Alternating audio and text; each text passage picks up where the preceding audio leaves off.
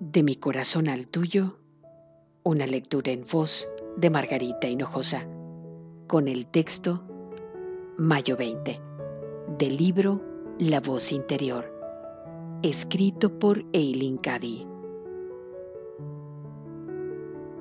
Donde yo estoy, hay libertad. Donde yo estoy, hay plenitud de vida, dicha inefable. Todas las almas pueden encontrar ese estado de conciencia si tan solo se toman el tiempo de estar en quietud y buscar en su interior. Yo estoy dentro de ti. Por eso, deja de buscar fuera. Deja de perseguir quimeras y halla lo que buscas en lo profundo de tu ser. Qué bien te hace saber todos esos hechos únicamente en teoría.